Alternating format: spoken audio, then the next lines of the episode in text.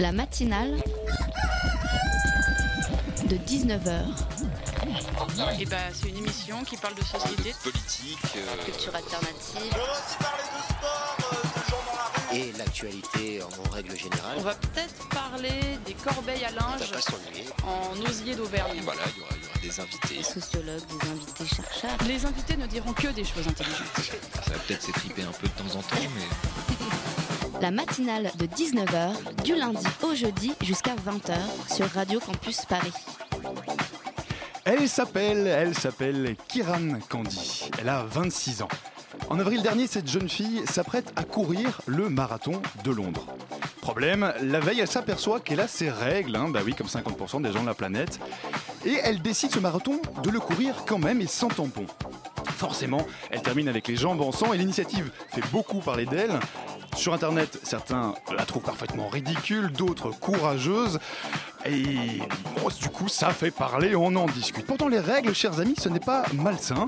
C'est juste une réalité, comme je le disais, pour 50% des, des gens sur Terre. Mais pourtant, c'est du sang, c'est ignoble, alors surtout, on ne peut pas en parler. Mais si j'en parle cette semaine, eh bien, c'est parce qu'on a parlé des tampons la semaine dernière. Mais si, si, vous vous souvenez, la, taxe tampon, tout ça, hein, les tampons plus chers que la mousse à raser. Alors, mais si on a parlé en même temps des propos stupides du ministre en question, on n'a pas pour beaucoup parlé des tampons eux-mêmes. Et je ne sais pas vous, mais j'aurais quand même du mal à me mettre dans le vagin un composé chimique, surtout si je connais pas du tout sa composition, car non Tampax pour ne citer que lui ne dit pas ce que contiennent ces tampons. Alors dans un sens, cette polémique sur la taxe tampon, elle aurait au moins, elle pourrait avoir au moins cet effet positif. On pourrait parler de l'industrie du tampon, des alternatives aussi qui existent au tampon. Je pense par exemple à la Moon Cup. Mais non, on n'en a pas parlé. Les règles, c'est tabou. Les règles, c'est ignoble. Mais penser, c'est du sang. Alors, dans ce contexte, dans, le, dans ce contexte, j'aimerais vraiment remercier et féliciter Oser le féminisme. Parce que leur dernière campagne, qui s'appelle Sans tabou, a un chouette slogan hein, qui dit en deux mots que les règles, c'est pas la honte. Merci du coup, le féminisme pour cette campagne. Certains internautes ont critiqué cette initiative, mais à tort. Les règles, ça n'a pas à être tabou. Alors les règles, parlons-en. Ça ira mieux demain, rassurez-vous. Il est 19h03. Bienvenue dans la matinale. La matinale de 19h, le magazine de Radio Campus Paris. Et ce soir, dans la matinale, au programme, nous recevrons tout d'abord Fabien Truong. Fabien a été professeur en banlieue, il est aujourd'hui sociologue et c'est l'auteur de Jeunesse française, Bac plus 5, Made in banlieue. On en parle avec lui dans un instant. En deuxième partie, on recevra Fanny Darbois, qui est la porte, entre autres Fanny Darbois, pardon, et toute l'équipe du Festival Alimentaire, un festival qui cherche à informer le grand public sur l'accès à une alimentation saine et suffisante pour tous. Et puis sinon, est-ce que vous connaissez Netflix? Hein? Non? Ah, En tout cas, Mélina viendra nous parler de la Netflix Fest, hein, c'est le festival annuel des séries Netflix. Et en fin d'émission, Mickaël viendra nous parler d'une étrange expo photo. Alors restez bien avec nous, cette émission est en direct, donc n'hésitez pas à réagir sur Twitter avec le hashtag matinale ou sur la page Facebook de l'émission, la matinale de 19h. En histoire géo, tu sais qui j'ai? Non, j'ai Madame Berger. Pétain, il a gerbé en géo Elle est naze, hein. Elle est zona. Est Euh, L'autre fois, je lui pose une question fastoche. hein. Je lui demande pourquoi est-ce que le général Gaulle II, il sait qu'il plan sur les roast beef pendant la Deuxième Guerre mondiale Alors, alors? Elle a pas su me répondre. Elle n'a pas su me répondre. Alors avec nous en studio, Fabien Truong, bonsoir. Bonsoir. Alors on espère que vous saurez nous, nous répondre. Je, je vais, je vais tâcher. Alors en deux mots, hein, vous avez été professeur euh, en banlieue, donc je l'ai dit, vous êtes aujourd'hui sociologue et puis auteur. Également à mes côtés, euh, Mélina, de la rédaction de Campus Paris. Salut Mélina. Bonsoir à tous. Alors en quelques mots, euh, donc je le disais, vous avez été, alors les termes exacts c'est titulaire sur zone de remplacement euh, en Seine-Saint-Denis. Donc en gros ça veut dire que ça veut dire que vous avez été prof en banlieue, hein, en gros c'est ça. Et puis vous êtes devenu sociologue et vous avez retrouvé vos anciens élèves. Et c'est de ça que c'est de cette de cette expérience, de ce, cet ensemble de témoignages que vous tirez votre livre donc jeunesse française bac plus 5 Made in banlieue. Alors euh, Fabien Truon, première chose qui me traverse l'esprit, votre livre parle des banlieues, de reproduction sociale. Alors, ces thèmes-là, il y a déjà des centaines d'ouvrages en sociologie euh, qui l'ont abordé. Votre livre, euh, en quoi est-ce qu'il amène quelque chose en plus? Euh, bah déjà, en fait, c'est une enquête euh, ethnographique euh, longitudinale. Alors, euh, ça veut dire quoi Longitudinale, c'est dans le temps. Et donc, c'est-à-dire qu'en fait, et donc du coup, pour répondre à, à votre question, je les ai pas vraiment perdus, parce qu'en fait, je les ai jamais vraiment quittés. Mhm. En fait, c'est ça l'idée. Et donc, l'idée, c'était de les suivre dans le temps. Et en fait, quand on regarde les choses dans le temps, donc très concrètement, en fait, donc j'ai suivi mes anciens élèves de lycée pendant leur parcours étudiant, leur insertion dans la vie active, etc., entre 5 et 8 ans. Et du coup, sur ces questions de, de- de reproduction, de difficulté à, à pénétrer dans le monde des, de- des études supérieures, en fait, pour des jeunes qui sont assez éloignés de par leur Mhm. origine sociale, eh bien, euh, l'idée, c'est de, quand on regarde dans le temps long, c'est d'observer des choses qu'on peut pas voir quand on fait des enquêtes euh, plus courtes, même à, à 2-3 ans, ce qui est intéressant de voir dans ces trajectoires. Je- Donc, donc vous avez vraiment pu, ce que votre livre apporte en plus, c'est vraiment une, un recul, enfin, c'est ou en tout cas une, euh, Bah, un, rapport changement- à la distance différent. C'est un changement de focal parce qu'en fait, prenez plus euh, de temps, vous regardez, vous prenez, vous avez les jeunes sur une plus longue, euh, plus longue durée de temps, c'est ça que vous Oui, et en fait, c'est fondamental quand. bah, c'est pas, pas très difficile à comprendre. C'est-à-dire qu'en fait, plus vous êtes éloigné en fait, euh, oui. d'un univers, en fait, plus les choses vont prendre du temps pour. ça s'appelle l'acculturation en sociologie, euh, pour, pour trouver sa place, pour apprendre à travailler, etc. Et donc, en fait, ce sont des parcours et des trajectoires qui sont plus longues, qui sont pas rectilignes. Or, on Et vit. du coup, ça prend vraiment le. Pardon, je vous coupe, mais du coup, ça, ça vaut vraiment la peine de prendre euh, ça dans le temps long. Alors, Mélina, qui est avec nous aussi, potassé le sujet. Et alors, elle avait aussi des, des questions pour vous. Hein. Je vois que vous, vous étiez déjà parti, mais on- Oui, on, va oui, évidemment aborder tout ça. justement, vous avez un peu commencé à déflorer tout ça. Vous, vous venez de le dire, hein, vous avez suivi pendant 10 ans le parcours scolaire de, de plusieurs enfants nés en banlieue, dont, dont certains étaient des enfants de, pas, de manutentionnaires, d'épiciers, d'ouvriers.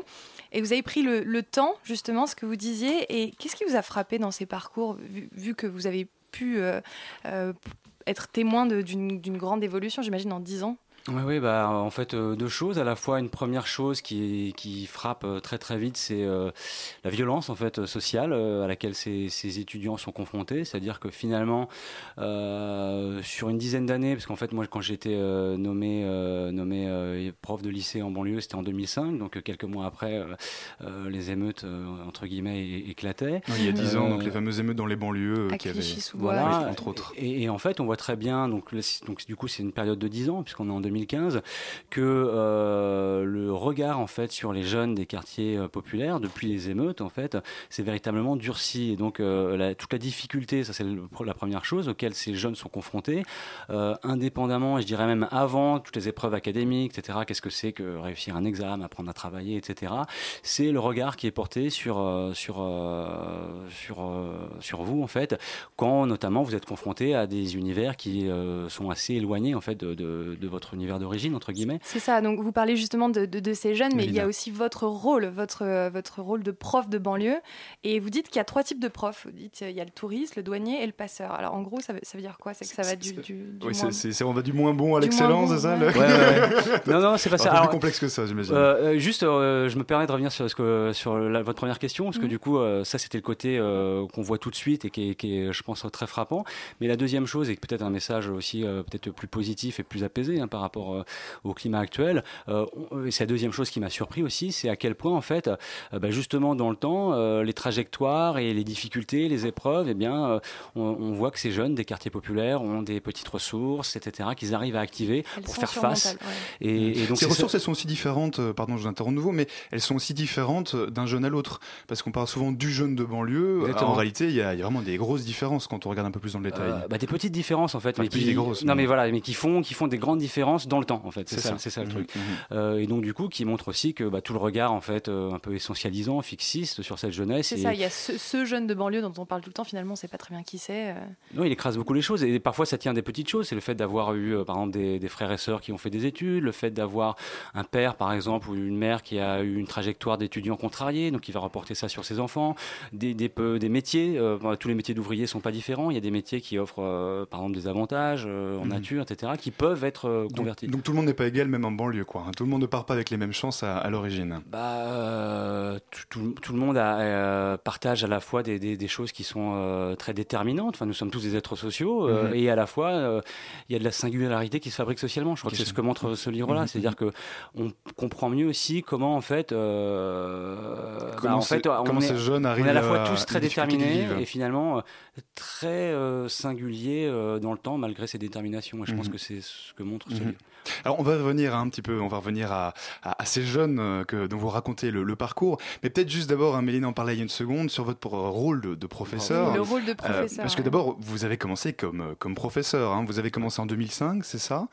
Euh, Alors est-ce que, bah, peut-être de manière générale, hein, est-ce que vous avez l'impression qu'il a beaucoup évolué, ce, ce rôle de prof de banlieue, hein, comme vous l'appelez, depuis 2005 Bah oui. Déjà sur les euh, 5 ans que vous avez eus, et puis... Euh, ce qui, je crois que ce qui a changé, en fait, et du coup, ça va me permettre de répondre à votre question. de sur, faire le lien avec voilà, la question. passeur Oui, douanier sur ce touriste. fameux touriste douanier. Ouais, voilà. euh, bah, en fait, c'est que, en gros, euh, pour employer des, des grands mots, structurellement, le système produit euh, un truc qui est que, euh, en gros, de plus en plus de jeunes néo-titulaires, en fait, on peut dire que le métier de- d'enseignant s'est embourgeoisé, en fait, euh, notamment avec la masterisation euh, Mhm. des concours de l'enseignement, parce qu'en fait, Donc la nécessité pour les, les jeunes qui veulent faire prof, d'obtenir un master. Et quand on ça. sait que il faut y un a... gros diplôme, il faut un bagage, euh, voilà. Voilà, et, et par exemple, il y a 7% de- d'enfants d'ouvriers en master, hein, par exemple, et puis, euh, et puis on, et on sait que les néo-titulaires, hein, c'est-à-dire les jeunes enseignants, en fait, euh, sur les derniers chiffres, 51% d'entre eux sont issus des classes supérieures. Donc Oui, en fait, ça met un petit peu. C'est pas n'importe qui qui a un master. Quoi. voilà, et donc du coup, Et donc euh, ça en bourgeois, c'est ce que vous disiez oui, de- et en fait le système, c'est-à-dire que, le, oui, on- enfin, on- Enfin, en je pense euh, qu'on comprend. euh, et donc euh, le système fait que quand vous êtes un jeune prof, vous êtes envoyé dans les quartiers en fait qui sont pas désirés euh, par les enseignants. Il y a un système Mhm. de points, etc. Donc en fait, euh, et dans des quartiers qui sont de moins en moins mixtes socialement, de plus homogènes socialement. Donc Mhm. en gros, qu'est-ce que, que produit le système? Une sorte de situation où vous avez euh, grosso modo plutôt des jeunes gens de catégorie supérieure qui font face à une classe de, de catégorie populaire et donc du coup qui, qui, en fait qui connaissent pas euh, très bien leurs élèves et qui ont tendance à percevoir leurs élèves à travers les, les représentations on peut, en fait, qu'ils Mhm. peuvent avoir d'eux. Et donc, du coup, tout ça, ça, ça, ça instaure une relation qui est assez particulière, en fait, dans, le, dans, le, dans la relation d'enseigne- d'enseignement. Et, et, euh, quand on est un prof, en fait, on navigue toujours entre, euh, entre ces trois euh, figures, donc le passeur, le le douanier, le touriste. Alors, Oui, oui, oui. le... le, le- En, en- en- en deux en mots, c'est- voilà. c'est la, la Euh, manière, le rapport qu'a en fait l'enseignant avec sa classe, c'est la manière dont, dont il se perçoit et dont il est perçu. Voilà, c'est ça. Que, le- Mhm. En gros, pour aller très vite, le, le douanier, c'est celui qui, qui, qui en fait, euh, montre la frontière, euh, la frontière euh, sociale, scolaire, etc. Euh, et donc, toute l'institution pousse à faire ça. Vous devez faire, faire des notes, produire des, des classements, etc. Mhm. Donc, vous jouez ce rôle que vous le vouliez ou non. C'est pas un rôle très plaisant à jouer. Vous êtes aussi un passeur parce que vous aussi faites. non, c'est pas que faire passer des connaissances, mais c'est aussi l'idée de, de la noblesse hein, du métier d'enseignant, de, de faire passer les frontières sociales. Donc, Mm, euh, ouais. vous essayez aussi de, de- de- de jouer ce rôle. Et vous êtes aussi un touriste parce que d'une certaine manière, vous arrivez dans des lieux que, que vous connaissez pas. Et donc, euh, du coup, les, les élèves aussi savent en jouer. Et donc, euh, vous naviguez un petit peu toujours entre ces trois entre, figures-là. entre ces trois zones. Et- Alors ça, c'est pour le professeur, Et, et pour, Mélina et pour les jeunes, pour les élèves, justement, vous dites que mal- malgré tout, malgré tout ce qu'on peut dire, les jeunes sont attachés au lycée, mais euh, l'école en France, elle continue de faire rêver ou... Ah bah euh, après c'est quoi un rêve? Mais ce que je veux dire c'est que ce qui est très euh, clair c'est que euh, la jeunesse On va dire, on va être moins... moins est-ce qu'elle, est-ce qu'elle, en tout cas, elle enthousiasme les, les jeunes Parce qu'on pourrait croire, parce Ouais. que on- on- on- grosso modo, ce, que vous décrivez un peu, c'est que les profs, la plupart du temps, arrivent et qu'il y a un gros décalage avec le collège, l'endroit où ils doivent enseigner. Mhm. Donc il y a un certain malaise. Euh, Donc on pourrait croire que les jeunes sont très mal à l'aise et donc du coup, un peu le cliché qui circule, hein, les jeunes veulent plus aller à l'école. En fait, si. Ils se Si, sentent pas oui. chez eux. Non, mais ça, c'est une profonde incompréhension. En général, les gens qui tiennent ce genre de discours, c'est des gens qui n'ont jamais enseigné. Euh, parce qu'en fait, euh, dans la société actuelle, société de, de chômage, etc., Mhm. quand vous êtes un jeune de classe populaire et quand les milieux, enfin, quand les métiers ouvriers sont en train de disparaître, Mhm. euh, je veux dire, vous vous projetez dans l'école et en fait, d'une certaine manière, j'aurais envie de dire, vous n'avez pas le choix d'être enthousiaste parce que euh, de toute façon, c'est ce que projettent aussi même les familles euh, qui n'ont pas été à l'école. Alors après, ces jeunes qui sont dans, dans les lycées, notamment moi j'étais dans le lycée général, c'est déjà des jeunes qui ont franchi pas mal de, de barrières, etc. Donc euh, qui fait beaucoup d'efforts pour. et et en fait, objectivement, objectivement enfin, dans les lycées où j'étais, il y avait en gros euh, 20% des parents qui, qui étaient allés jusqu'au niveau bac. Donc Donc je veux dire, quand vous arrivez au bac, c'est déjà une vraie réussite par rapport à vos parents, par rapport à vos copains, Mhm, etc. Donc il y a cet Et- enthousiasme-là qui Et, et est... justement, sur cette réussite, vous en parlez sous le terme, l'expression de badge de dignité. Vous, dites que les jeunes des banlieues euh, qui, qui réussissent, bah, ils ont besoin de le montrer. Est-ce qu'ils ont besoin de le montrer plus que les autres? Est-ce que, euh, enfin, de quelle manière? Par rapport à. Enfin, je veux dire, quand à chaque fois que vous. Enfin, pas à chaque fois, mais très souvent, quand, quand vous regardez sur Internet ou vous, écoutez la radio, regardez la télévision et que vous voyez que vous êtes un problème, euh, oui, vous avez besoin, en fait, aussi de, de vous rassurer par rapport à ça. Parce que c'est quand même euh, ce qui se passe actuellement dans, dans ce regard euh, très fixiste, très. Enfin, euh, tous les jours. Tout le monde parle des jeunes de banlieue, tout le monde Mhm. a une opinion sur les jeunes Et de donc, du coup, il faut le, le montrer plus que les autres. On va continuer à en parler, mais tout de suite, on marque une petite pause musicale. Too many after she ran away.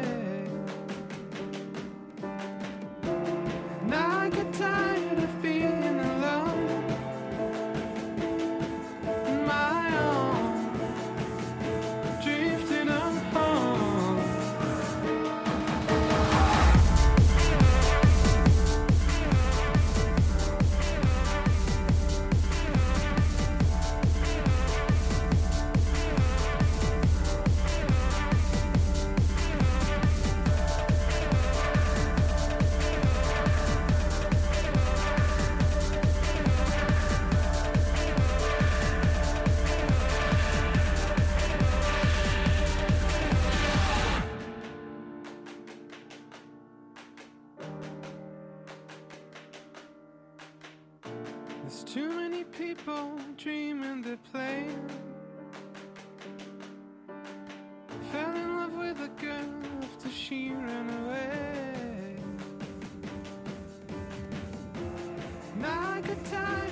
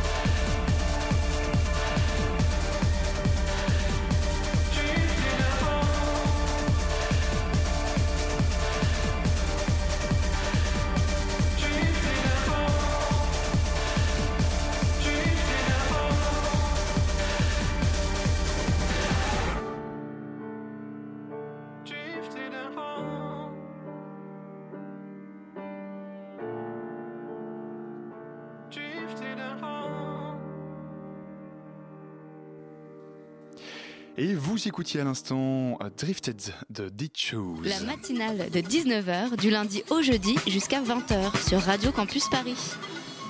Et c'est toujours la matinale de 19h sur le 93.9 ou sur radiocampusparis.org. Et on est toujours aussi en compagnie de Fabien Truong, euh, et donc pour son ouvrage Jeunesse française Bac plus 5 Made in banlieue.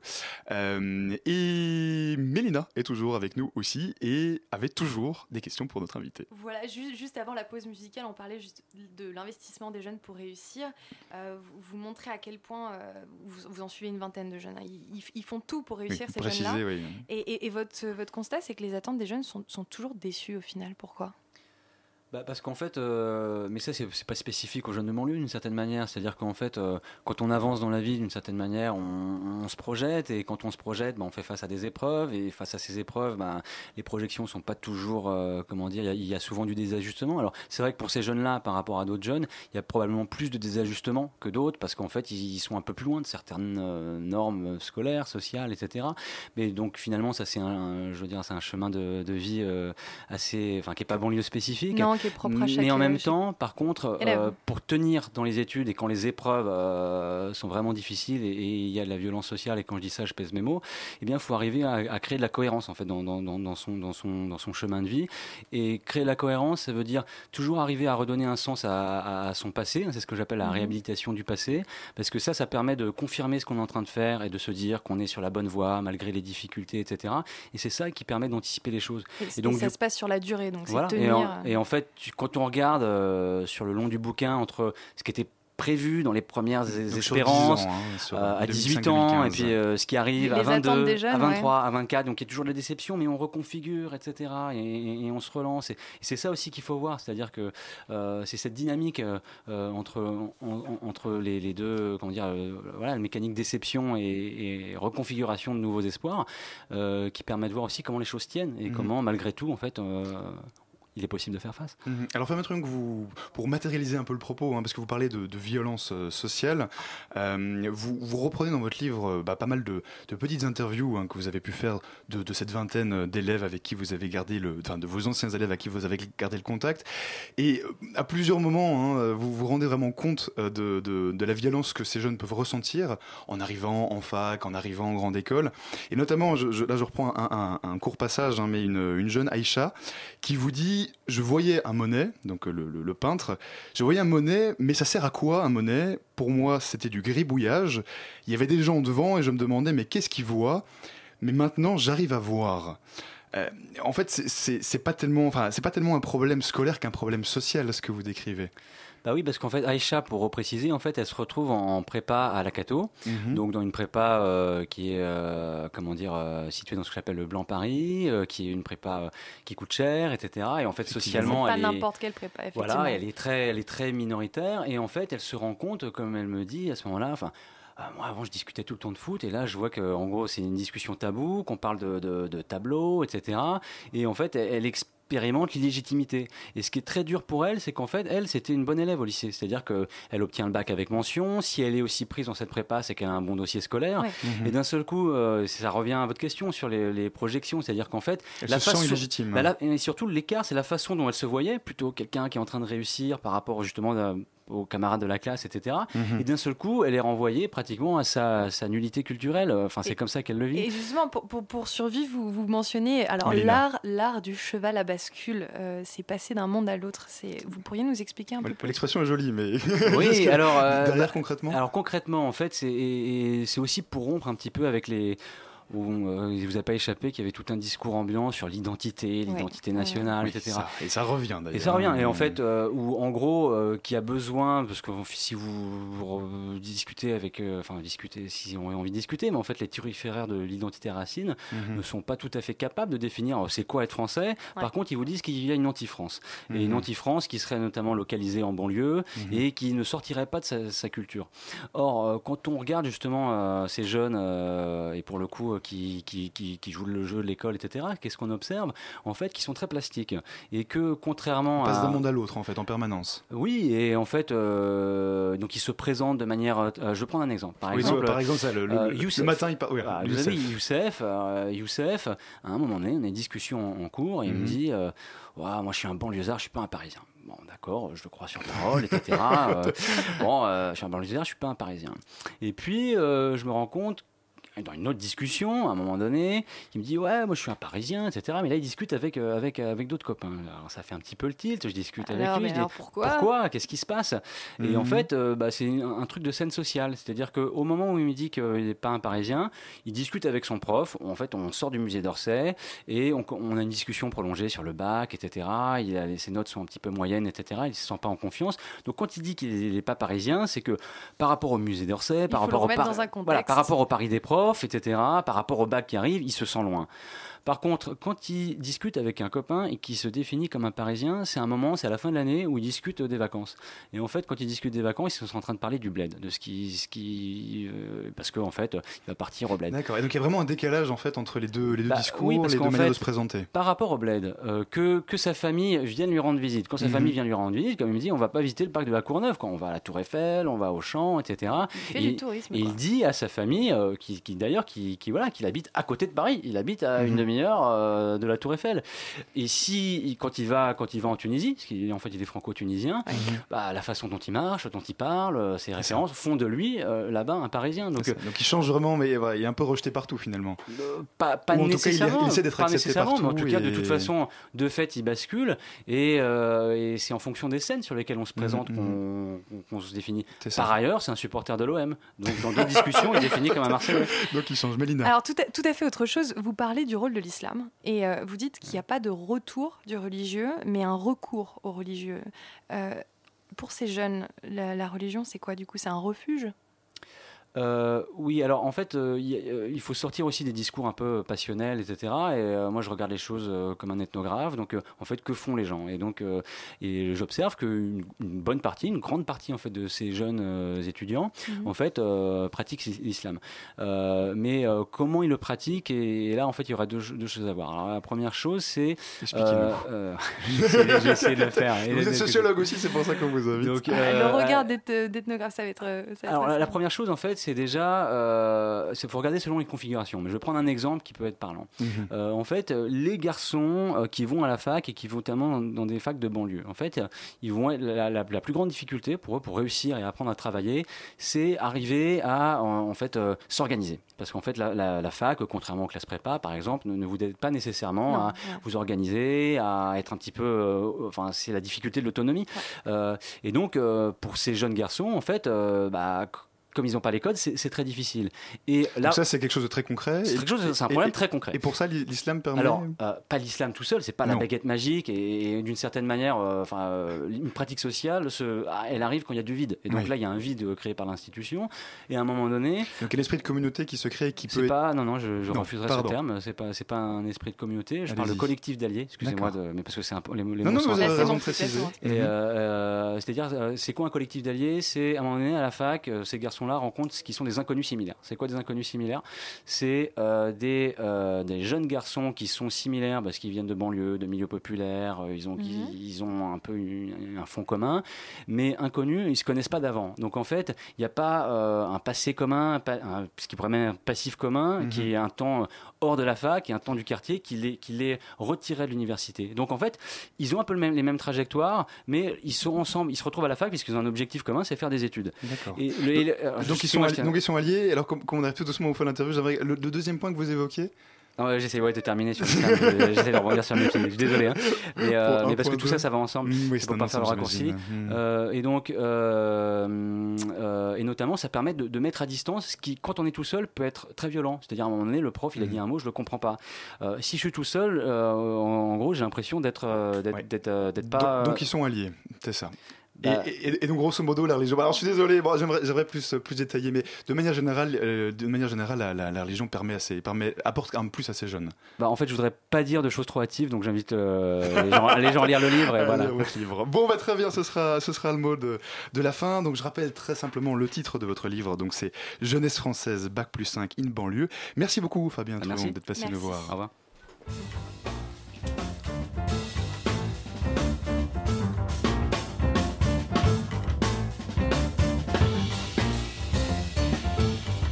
Matinale de 19h, le magazine de Radio Campus Paris.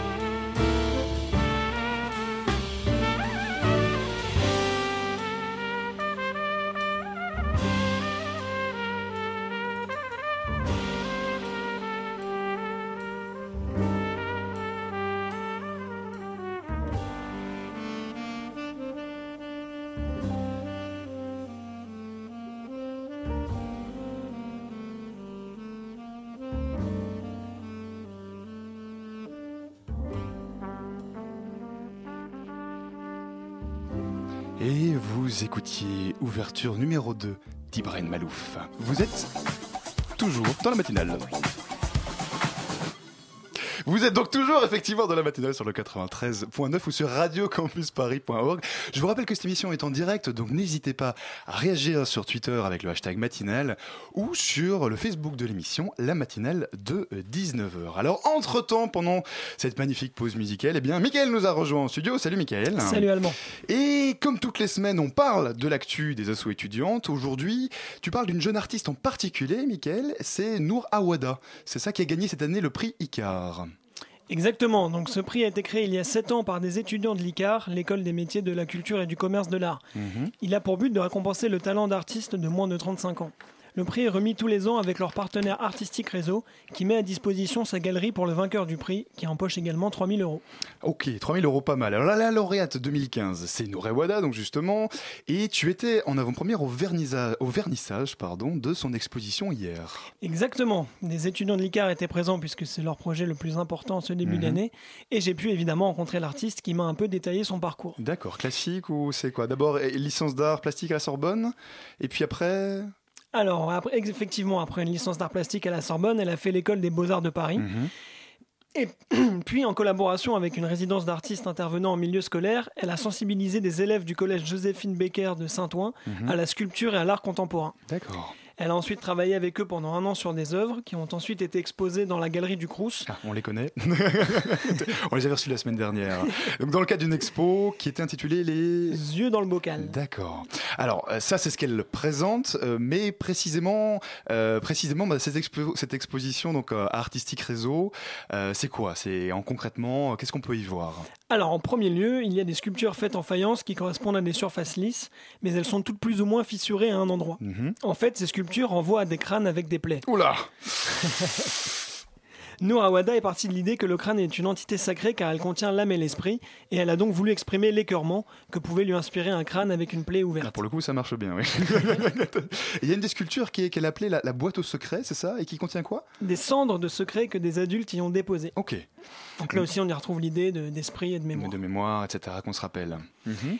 Et à côté de ça, donc il y a des dessins qui montrent, euh, qui montrent des personnages nus.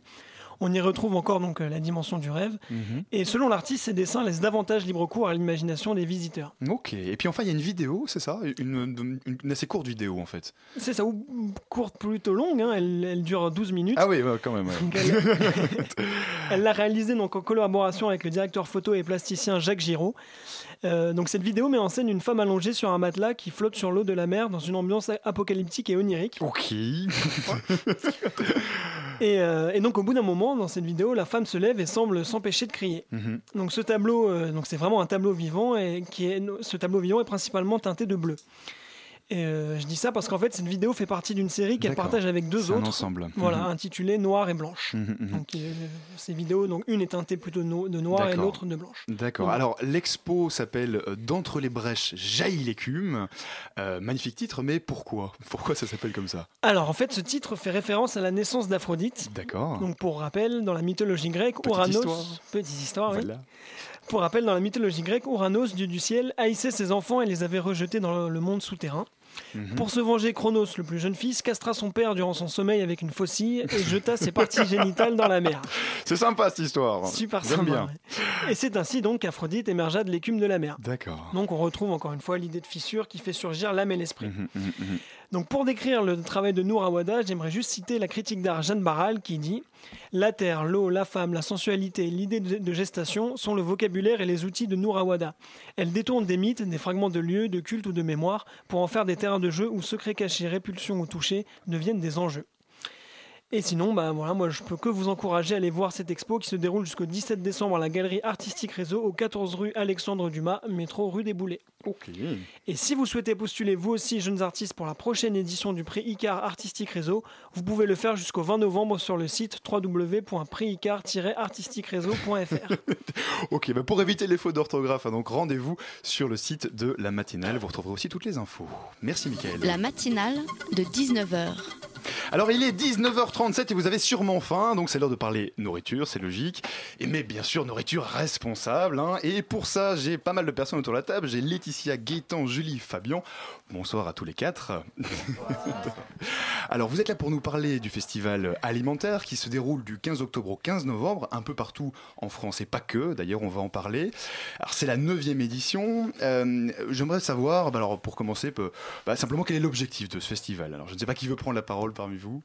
Du coup, Laetitia. Voilà, bonsoir à tous. Pour commencer, en fait, euh, le festival euh, se déroule donc du 15 octobre au 30 novembre. Ah, 30 novembre, pardon. Bah, voilà, donc on rallonge un peu euh, le plaisir Voilà. du festival. 15 jours en plus, 15 jours de plaisir. Voilà, c'est ça. Et donc, le but de ce festival, oui. c'est d'informer sur l'état actuel donc, de la faim dans le monde et c'est aussi, en fait, de parler et de promouvoir le droit à l'alimentation et à la souveraineté alimentaire partout et pour tous D'accord. et notamment en, euh, en proposant des pistes d'action concrètes. Alors, n'hésitez pas, à parler bien- euh, n'hésitez pas à parler bien Ah. près du micro. Voilà. Donc, Pardon. proposer des pistes d'action concrètes. Concrètes pour soutenir un modèle euh, agricole plus équitable et plus respectueux de, de l'environnement. D'accord. Voilà. Alors, en studio également, on a Ginny qui nous a rejoint de la rédaction de Radio Campus Paris. Salut Ginny. Bonsoir. Alors, tu as, possessé, tu as potassé le, le sujet, toi aussi, et puis tu avais des questions pour nos, nos quatre invités.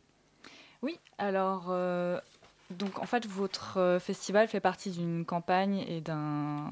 En fait, c'est l'action d'une association, d'un comité. Est-ce que vous pouvez nous parler de, du CFSI Du FSI, du, du- voilà, du réseau euh, alimentaire. Alors, de nouveau, qui veut prendre la parole? Euh, Peut-être Gaëtan, je sais pas, ou. Alors, on se regarde, du coup. euh, Fabien regarde Laetitia. Laetitia regarde Fabien. Alors, Laetitia. euh, bah, du coup, le, donc, euh, le, la campagne alimentaire est portée donc, par le Comité français pour la solidarité internationale. Mhm. Et euh, donc, un des temps forts. Qui euh, regroupe euh, une vingtaine, vingtaine d'assos, c'est ça? Voilà, une vingtaine euh, d'organisations. D'accord. et, euh, et dont le temps fort est le festival du film alimentaire et qui lui est porté par euh, de nombreuses euh, associations et euh, de, enfin, de nombreuses structures partout euh, en France et également dans le monde. D'accord. Et alors, avec ce festival, est-ce que vous avez l'impression de toucher plus largement le grand public? Fabien. Euh, oui, donc du coup, euh, bonjour aussi, bonjour, bonsoir. voilà. Euh, du coup, euh, on a l'impression, alors je ne sais pas si c'est une question d'impression en fait, mais euh, disons que c'est quand même aujourd'hui la neuvième édition euh, du festival. En 2007, c'était. euh, Oui, qu'est-ce qui a changé depuis 2007 en fait Au niveau des thématiques ou il y a une évolution que vous avez constatée ou? Alors oui, heureusement, on a constaté une évolution. Voilà, voilà, bah, ça, prend son sens. Ça prend son sens. Alors sur les thématiques, on a une thématique euh, chaque année euh, différente. Donc on reste sur l'alimentation et l'agriculture. Cette année, on est, euh, ben, je vous le cache pas, sur le, sur le climat et le changement climatique. Avec la COP21 qui arrive en décembre. Voilà. Voilà. Donc, Donc, euh, Radio c'était, Campus euh, qui fait pas mal d'émissions d'ailleurs spéciales et qui va continuer à, à suivre les assauts dans cette COP21. Donc Très du bien. coup, voilà, c'est ça. Non, mais du coup, je vais faire un petit peu d'autopromo, j'en profite. Et donc, voilà, donc il y y a une idée- il y a ce thème-là spécifique. Voilà, il y a le thème et en tout cas la neuvième édition. Euh, donc on est parti euh, à euh, à peine une centaine de, de participants en tant que public au départ et une, une séance. Et là Mhm. on en est sur, sur les séances à sur la France et 11 autres pays du coup à peu près à 1300 séances en 2014 et 71 000 spectateurs. Donc du coup je pense que ça fait une certaine évolution. ouais, c'est pas mal, et même au niveau en fait de la mobilisation sur les acteurs qui se mobilisent pour mettre en place euh, le festival et euh, de façon plus générale aussi sur la campagne, puisqu'il y a une campagne toute l'année avec des actions qui, se- qui existent, Mhm. mais sur le festival, une grosse mobilisation, et donc du coup là, on a un réseau qui est assez important avec des acteurs qui sont là euh, sur la solidarité, euh, de différents types d'acteurs, mais qui se réunissent effectivement euh, là, un réseau qui est de plus en plus important euh, sur, euh, au niveau national, mais aussi sur le terrain de plus en plus assaut. D'accord, parce que justement, hein, vous parlez de la mobilisation, vous dites en France et dans d'autres pays. C'est bien important de préciser, c'est quand même bah, singulier que ce festival il se déroule en France, en Ile-de-France, mais aussi partout dans le monde. Alors ce que je me demande, c'est concrètement, ça s'organise comment quand il faut gérer un festival sur une dizaine de pays comme ça? Comment est-ce que vous recrutez les coordinateurs Comment ça se passe concrètement? Euh, on leur fait Fabien. passer des grands grands tests évidemment. Non non mais Répondez à ce Euh, questionnaire en non, 153 non, on, on, on recrute pas. On n'est pas dans l'optique de recruter des coordinateurs. Non, Euh, évidemment, il faut des relais sur le terrain. Bien sûr, dans Euh, toutes les régions en France d'ailleurs, voilà. il y a à chaque fois des coordinateurs. C'est exactement Mhm. ça. Du coup, euh, c'est pas c'est pas le CFSI au niveau national qui gère euh, tout ça parce que du coup c'est pas possible. Euh, Non. 1300 séances, enfin voilà, Ça je détaille beaucoup. pas. Mais du coup, euh, il y a des coordinateurs régionaux qui sont différents types euh, d'associations ou des euh, collectifs. Et du coup, il y a à la fois la diffusion sur le territoire du festival, et puis ensuite une structure qui voudrait, une petite association de quartier par exemple, qui voudrait participer au festival et organiser un film avec un débat. Du coup, euh, s- passe par le site euh, internet du festival, mais ensuite euh, prend contact directement avec l'association ou la structure, en tout cas, qui coordonne sur la région, qui va gérer les films, l'envoi de films, les droits de diffusion et puis l'accompagnement aussi sur Ah la ouais. pédagogie. Donc concrètement, Jenny donc concrètement, ça veut dire qu'en fait, euh, tout le monde peut faire son, un peu son, choix parmi le programme, euh, mais peut aussi proposer des projections, quoi. Donc si demain je veux organiser une projection chez moi, je peux, par exemple, euh, en allant via votre site, voilà, je peux en organiser une. Peut-être pas pour cette édition, mais Laetitia? Bah, le but, c'est quand même bah, de cibler un public, d'aller à la rencontre du public pour justement l'informer de ces questions-là. Donc, c'est quand même s'adresser à, un public. Et après, donc, il y a un comité de, sélection pour chaque année sélectionner environ 5 à, à 7 euh, films documentaires. Donc, ça peut être euh, du mini-métrage au moyen-métrage euh, ou au format cinéma. Donc, ça. Il y, a, les- il y a les deux cette année-ci. hein. Il y a ouais, le. il y a des, ouais. vraiment des mini-films. Le donc kit de- au la vache, Voilà, qui, qui est, euh, qui est donc sur la, la production de lait. Et puis aussi, alors justement, on par- on va parler aussi d'un- d'un d'un film qui est, puisque on a deux personnes euh, qui, ont, qui l'ont réalisé en studio, c'est le film Ceux qui s'aiment, euh, le film documentaire, donc qui fait partie de la sélection de cette année-ci. Donc Gaëtan, euh, Gaëtan et Julie, donc de l'association euh, Agro et Sac, vous avez été partie prenante de cette grande aventure. Euh, je dis grande aventure parce que ça, bon, vous êtes quoi Vous êtes une quarantaine à l'origine Euh, Environ 35, euh, 35 à Ju- 40. Peut-être pas dans euh, le micro, juste. C'est bon c'est ça, Julie. Oui, donc en fait, on fait partie d'une association. euh, on a, on s'est réunis en fait. En, on était étudiants en dernière année d'agronomie à l'école à Montpellier. Oui, C'est quoi l'histoire du film Et, ouais. euh, et donc, on a eu l'idée de, de faire un film. Parce qu'on a eu des cours sur l'agriculture familiale et qu'on s'est dit qu'on, que nous, on la connaissait assez mal et que donc les gens, euh, le grand public, pas du tout sensibilisés forcément à l'agriculture, euh, n'allaient pas y connaître non plus grand-chose. Et qu'on voulait profiter de nos stages de fin d'études aux quatre coins du monde, euh, à la rencontre de plein d'agriculteurs euh, Mhm. qui travaillent avec leur famille justement, et donc euh, montrer euh, à travers tous ces pays-là euh, et faire un film. Et on, on a monté l'association à ce moment-là. C'est ça. voilà, donc euh, Gaëtan et moi, on représente l'association Agro et Sac à dos. Voilà. Agro et sac à dos. Voilà. J'ai mal prononcé Non. Pardon, agro et sac à dos, excusez-moi. Alors, le point de départ de votre film, il est très simple. C'est que, enfin, il est très simple. C'est qu'aujourd'hui, la production agricole mondiale permettrait de nourrir près de 12 milliards d'êtres humains, c'est-à-dire environ le double hein, de la population euh, actuelle sur Terre. Alors, pourquoi est-ce que aujourd'hui ça ne se fait pas Concrètement? Gaëtan. Alors, euh, bon, euh, bonsoir, euh, bonsoir tout le monde. Bonsoir, alors, par rapport, par rapport à cette question-là. Qui est une question vaste, hein, j'imagine. Qui est une question mais- assez vaste. Pourquoi on arrive Pourquoi on a, on a, on a des, des zones où il y a des personnes qui souffrent de la faim et d'autres qui justement ont un excès de plus ou moins des, des excès d'alimentation? En France, Mhm. on parle bien de gaspillage alimentaire, des notions qui, des notions qui sont un peu difficilement retrouvables dans d'autres pays du monde. Euh, alors, euh, Et les pistes peut-être peut-être une ou deux pistes que vous avez en faisant ce film documentaire, une ou deux pistes où vous êtes dit bah là concrètement quand même là il y aurait vraiment quelque chose à changer quoi. En, fais- en faisant ce film, euh, bah, par exemple, on a vu des agriculteurs, euh, dans, dans cer- par exemple au, au Cameroun, qui, euh, suite à un, un choc sur une, une- une production d'exportation qui était le cacao, Mhm. donc n'arrivaient plus à tirer suffisamment de revenus, et ils se sont diversifiés pour pouvoir, dans un premier temps, subvenir à, leur, à leurs besoins alimentaires. Mhm. Et après, progressivement, cette production s'est dé- développée, s'est s'est développée. Et du coup, c'est passé d'un d'un premier objectif d'autosuffisance à un objectif aussi d'atteindre les marchés des villes alentours et même des marchés régionaux des pays limitrophes. D'accord. Donc, Donc, concrètement, voilà, donc concrètement, ils ont pu, ils ont pu agir. On va continuer à parler justement de, de votre film, du festival et de cette thématique. Juste après, bah justement, euh, une musique de votre film, de, de ceux qui s'aiment.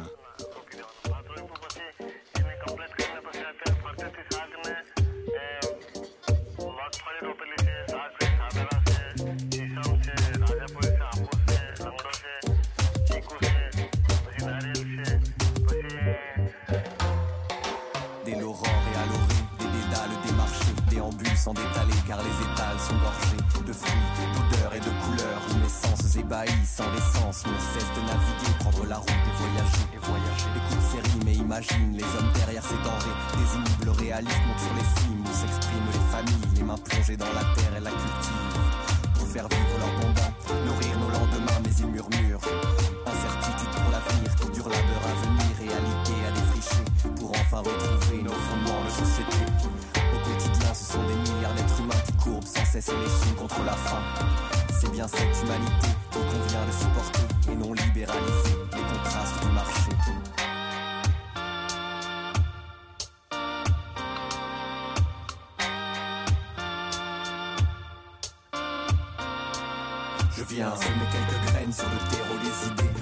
À ceux qui s'aiment et nourrissent l'humanité. Je viens questionner les hommes, l'avenir de nos sociétés, regarder autour du globe et voir germer les idées. Je viens semer quelques graines sur le terreau des idées, rendre hommage à ceux qui s'aiment et nourrissent l'humanité. Je viens questionner les hommes, l'avenir de nos sociétés, regarder autour du globe et voir germer les idées. Sur les plateaux de Santiago, un paysan se prend à divaguer vers celui qui cultive le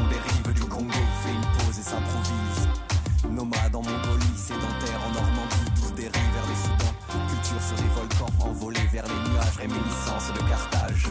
Disparité des usages, diversité des visages, un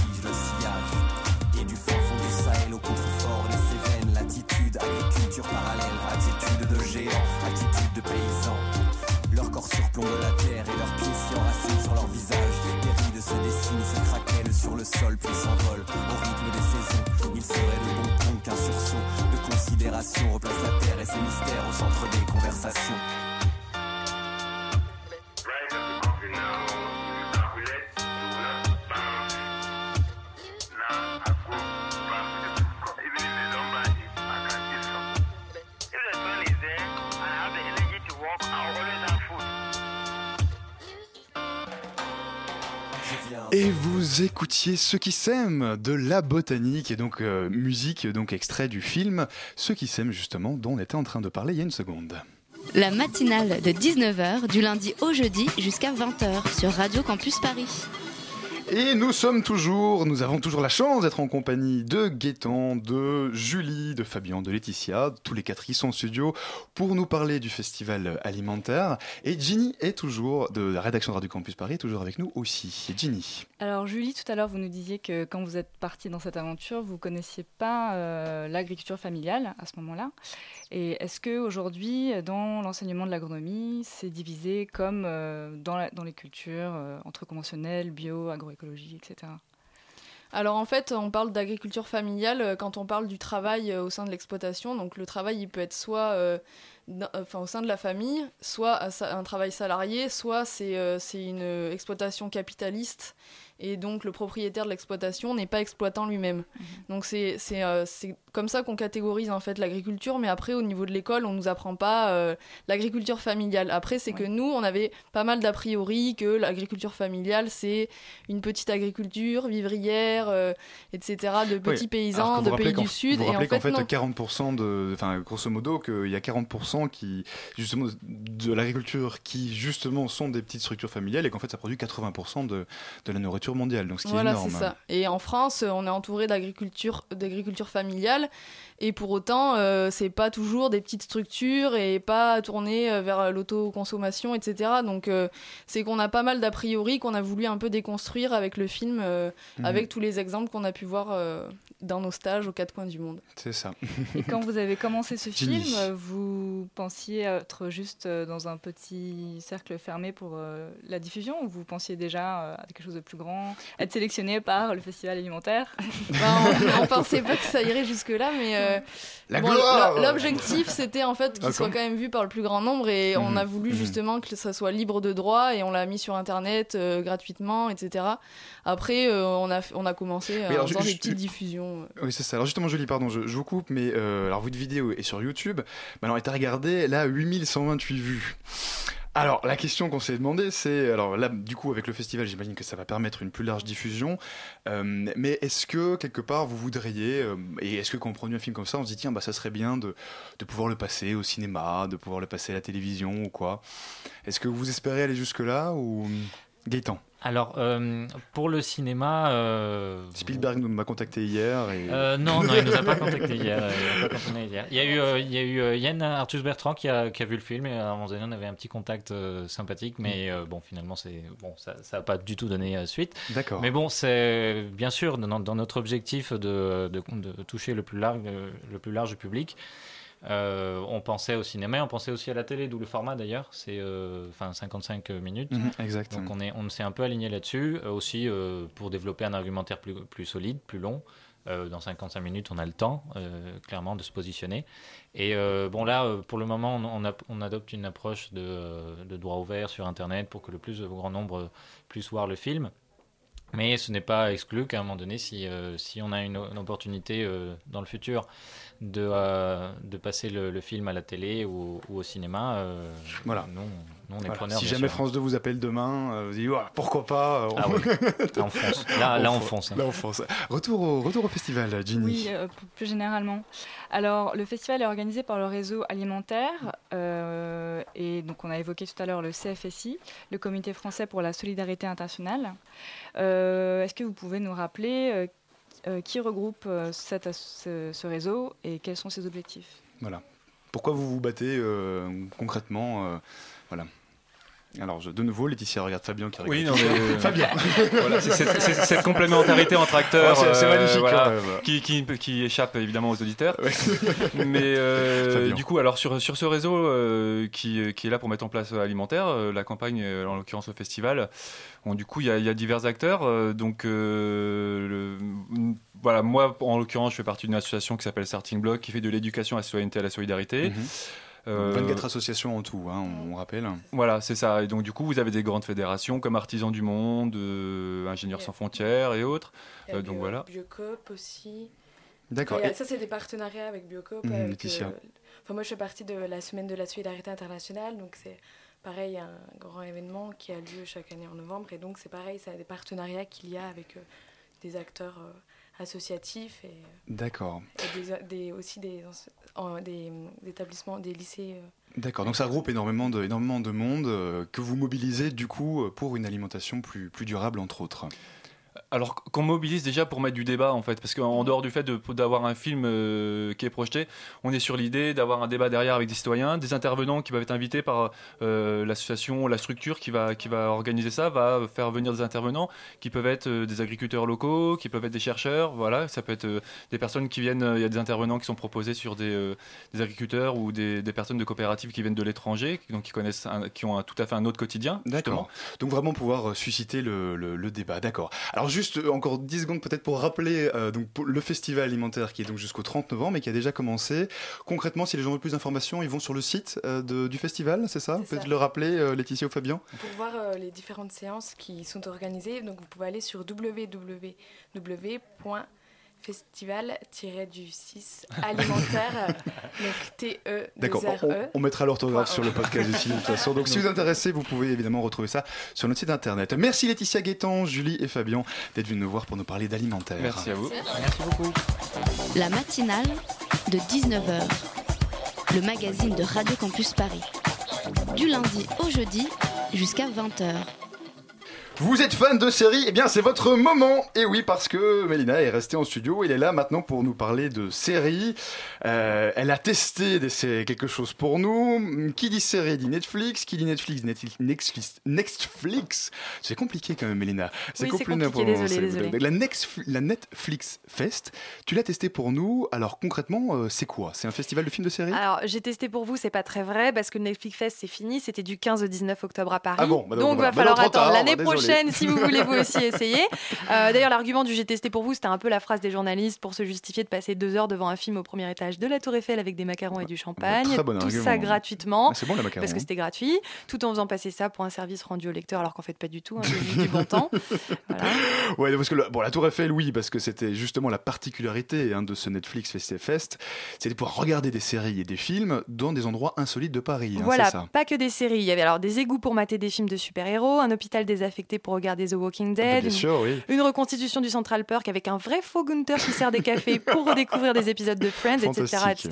Bon, en tout, on avait 15 lieux, 15 thèmes, 15 ambiances pour fêter les 1 an de l'arrivée de Netflix en France. Mhm. Netflix, on le présente quasiment plus. C'est un gros diffuseur de vidéos à la demande américain euh, qui marche très très bien aux USA, mais qui n'est pas encore sur la première marche du Ça- podium en France. Ça arrive à combien d'abonnés environ en Euh, à peu près 750 000, mais pour les estimations hautes. Et puis ça peut paraître beaucoup, mais c'est encore au-dessous du nombre d'abonnés à Canal Play, qui est la plateforme de Canal Mhm, et mhm. qui est le concurrent direct.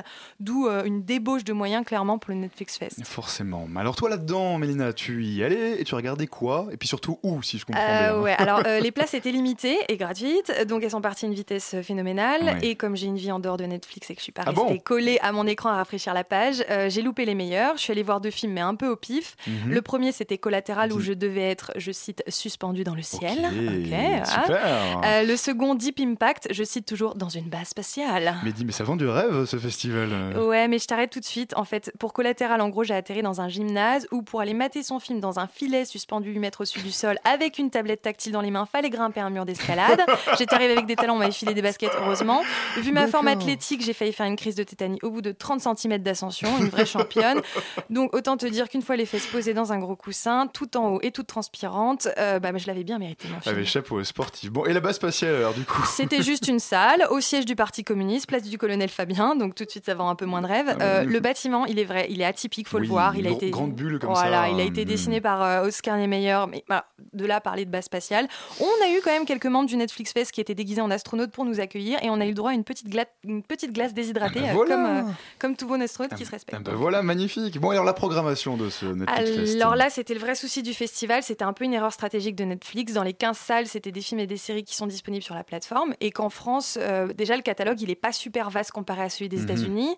Mais là, c'était déjà du vu, du vu, du réchauffé. On pouvait espérer que pour ce festival, qui leur a coûté, en l'occurrence, super cher, ils allaient organiser une belle vitrine. Mais non. Euh, voilà. Et euh, enfin, franchement, Collateral, Deep Impact, c'était du vu, du revu, du réchauffé. La seule nouveauté, par contre, faut le dire, c'était le docu Beasts of No Nation, qui était la clôture du festival, mais que je n'ai pas pu voir. D'accord. Bon, donc au final, c'était quand même pas si mal que ça. Bon.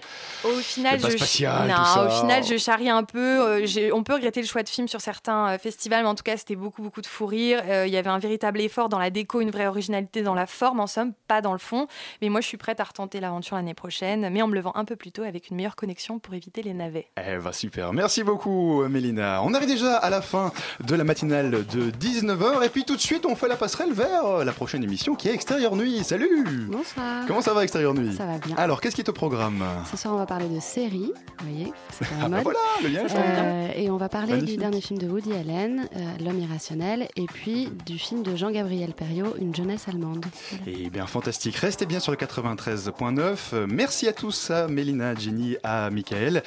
Elsa et Camille à la coordination et puis la réalisation c'était Mickaël. Si vous avez manqué une partie de l'émission, n'hésitez pas, il y a le podcast sur radiocampusparis.org. Allez, vive la radio, à très bientôt.